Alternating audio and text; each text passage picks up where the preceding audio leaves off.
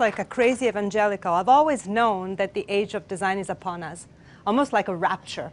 You know, if the day is sunny, I think, oh, the gods have had a good design day. You know, or I go to a show and I see a beautiful piece by an artist, particularly beautiful. So oh, he's so good because he clearly looked to design to understand what he needed to do. So I really do believe that design is the highest form of creative expression.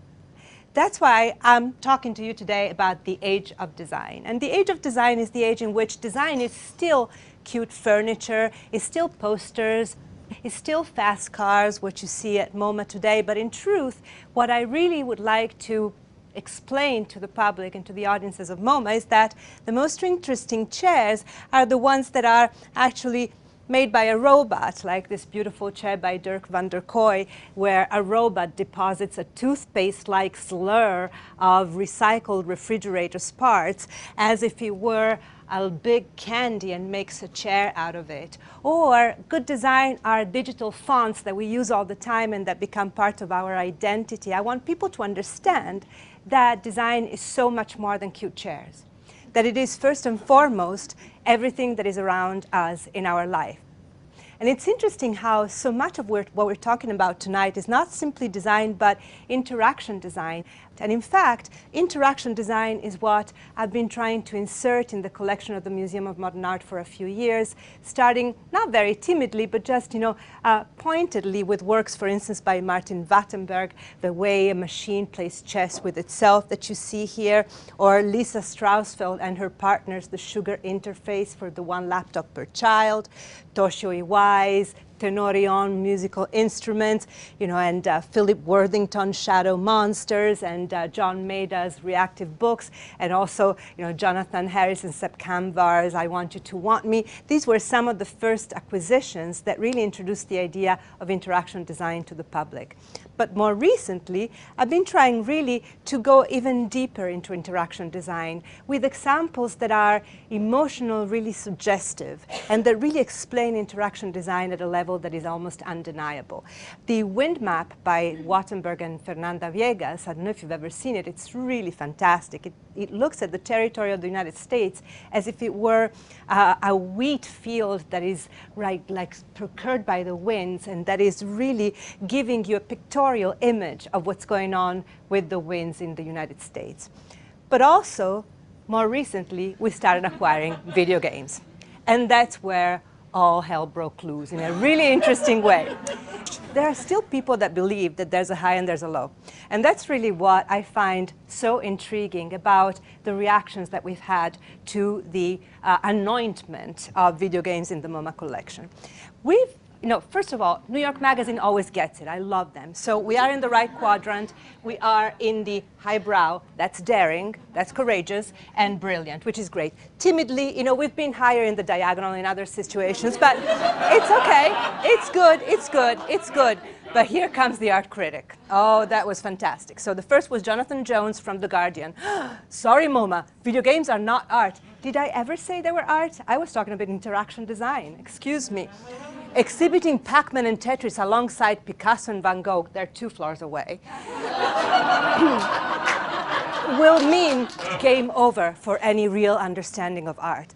I'm, I'm, bringing in the end of the world. You know, we were talking about the rapture, it's coming. And Jonathan Jones is making it happen. So the same Guardian rebuts. Are video games art? The debate that shouldn't be. Last week, Guardian art critic blah blah suggested the games cannot qualify as art.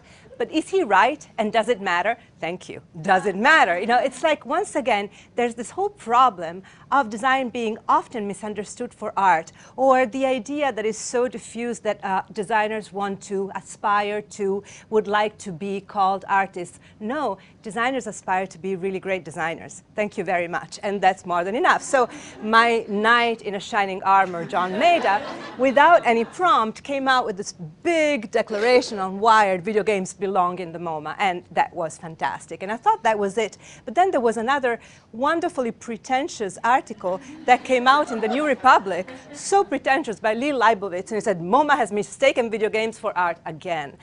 The museum is putting Pac-Man alongside Picasso again. That misses the point. Excuse me, you're missing the point. And here, look, the above question is put bluntly Are video games art? No.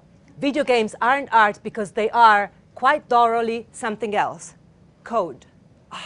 So Picasso is not art because it's oil paint, right? so it's so fantastic to see how this feathers that were ruffled and these reactions were so vehement. And you know what? The International Cat Video Film Festival didn't have that much of a reaction. I, I think this was truly fantastic. We were talking about dancing ponies, but I was really jealous of the Walker Arts Center for putting up this festival because it's very, very wonderful. And you know, there's this Flaubert quote that I love. I have always tried to live in an ivory tower, but a tide of shit is beating at its walls threatening to undermine it, I consider myself the tide of shit.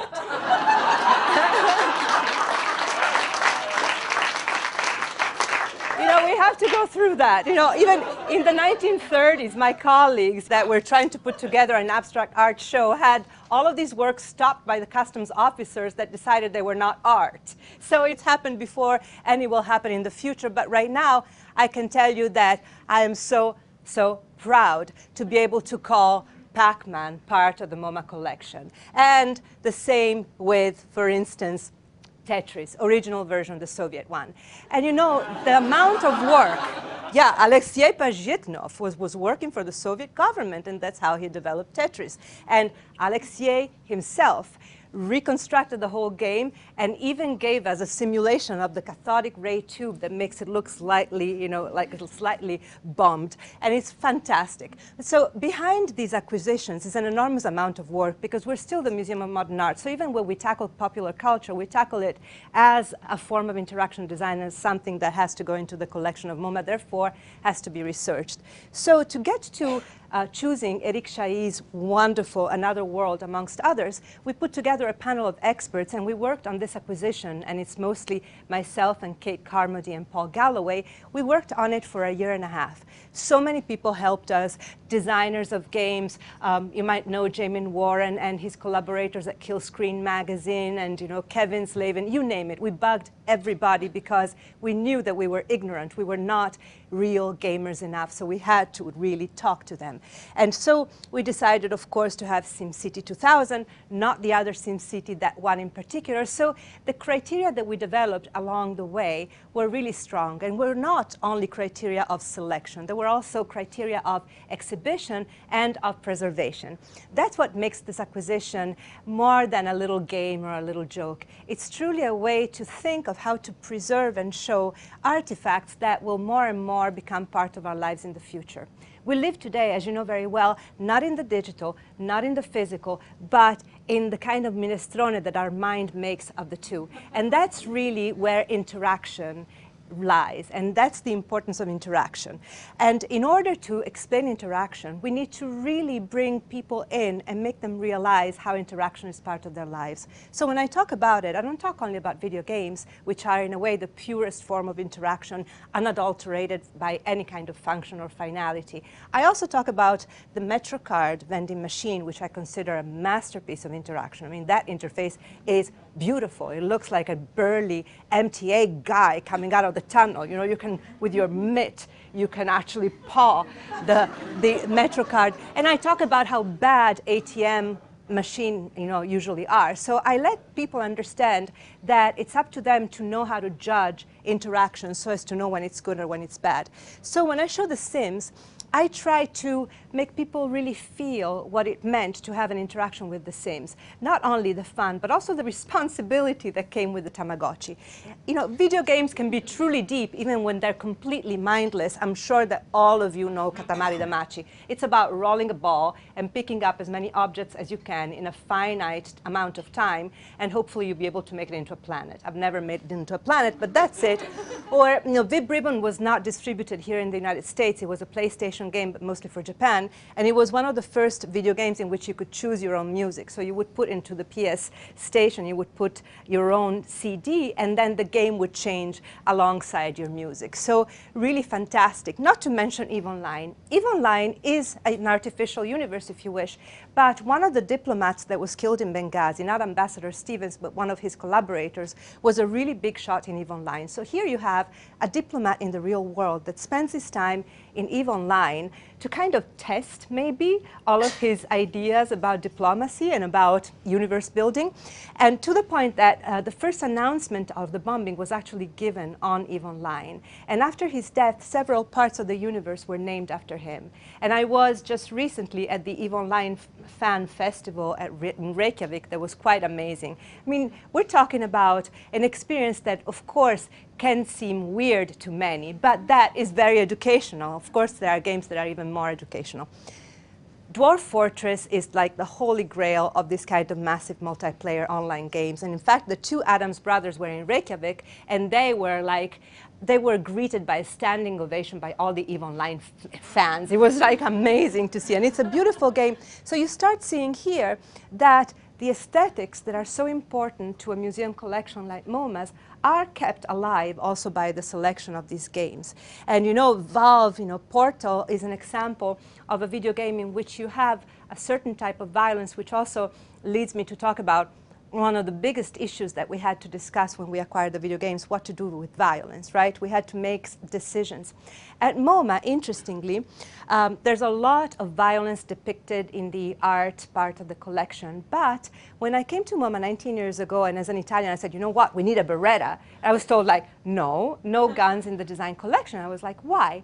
Interestingly, I learned that it's considered that in design, in the design collection, what you see is what you get. So when you see a gun, it's an instrument for killing in the design collection. If it's in the art collection, it might be a critique of the killing instruments. So it's very interesting. We are acquiring our critical dimension also in design, so maybe one day we'll be able to acquire also the guns. But here, in this particular case, we decided, you know, with Kate and Paul, that we would have no gratuitous violence. So we have Portal because you shoot walls in order to create new spaces. We have Street Fighter 2 because martial arts are good. Um, but we don't have... But we don't have GTA because maybe it's my own reflection. I've never been able to do anything but crashing cars and shooting prostitutes and pimps, you know, so it was not very constructive but you know, Valve. So that so a lot. I'm making fun of it, but we discussed this for so many days. I mean, I, you can you have no idea. And to this day, I am ambivalent. But when you have instead games like Flow, there's no doubt. It's like it's about serenity and it's about sublime. It's about experiencing what it means to be a sea creature. Then we have a few also side scrollers, classical ones. So it's quite a hefty collection. And right now we started with the first 14, but we have several that are coming up. And the reason why we haven't acquired them yet is because you don't acquire just the game. You acquire the relationship with the company. What we want, what we aspire to is the code. It's very hard to get, of course. But that's what would enable us to preserve the video games for a really long time. And that's what museums do. They also preserve artifacts for posterity in absence of the code, because you know video game companies, companies are not very forthcoming in some cases, in absence of that, we, we acquire the relationship with the company. We're going to stay with them forever. They're not going to get rid of us, and one day we'll get that code. so, you know, but I want to I want to explain to you the uh, the criteria that we chose for interaction design. Aesthetics are really important, and I'm showing you Core War here, which is an early game that takes advantage aesthetically of the limitations of the processor. So the kind kind of interferences that you see here that look like beautiful barriers in the game are actually a consequence of the processor's limitedness, which is fantastic. So aesthetics is always important. And so is space, the spatial aspect of games. You know, I feel that the best video games are the ones that have really savvy architects that are behind them. And if they're not architects bona fide, trained as architecture, they have that feeling. But the spatial evolution in video games is extremely important. Time, the way we experience time in video games, as in other forms of interaction design, is really quite amazing. It can be real time, or it can be the time within the game, as is in Animal Crossing, where seasons follow each other at their own pace. So time, space, aesthetics, and then most important, behavior the real core issue of interaction design is behavior.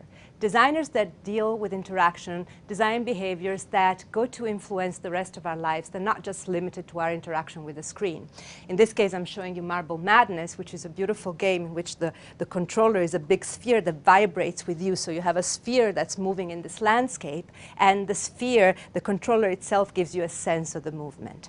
In a way, you can see how video games are the purest aspect of interaction design and are very useful to explain uh, what interaction is.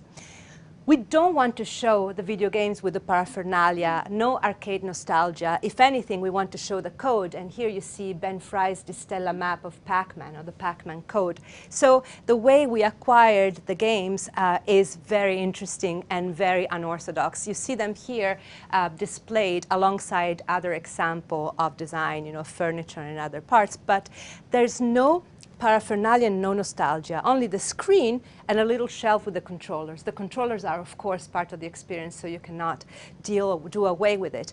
But Interestingly, this choice was not condemned too vehemently by gamers. I was afraid that they would kill us. And instead, they understood, especially when I told them that I was trying to apply the same stratagem that Philip Johnson applied in 1934 when he wanted to make people understand the importance of design. And he took propeller blades and pieces of machinery and in the MoMA galleries, he put them on white pedestals against white walls as if they were Brancusi sculptures. He created this strange distance, this shock that made people realize how gorgeous formally and also important functionally designed pieces were. I would like to do the same with video games by getting rid of the sticky carpets and the cigarette butts and everything else that we might remember from our childhood. I want people to understand, I want people to understand that those are important forms of design. And in a way, the video games, the fonts, and everything else lead us to, um, to make people understand a wider uh, meaning for design. One of my dream acquisitions, which has been on hold for a few years, but now will come back on the front burner, is a 747.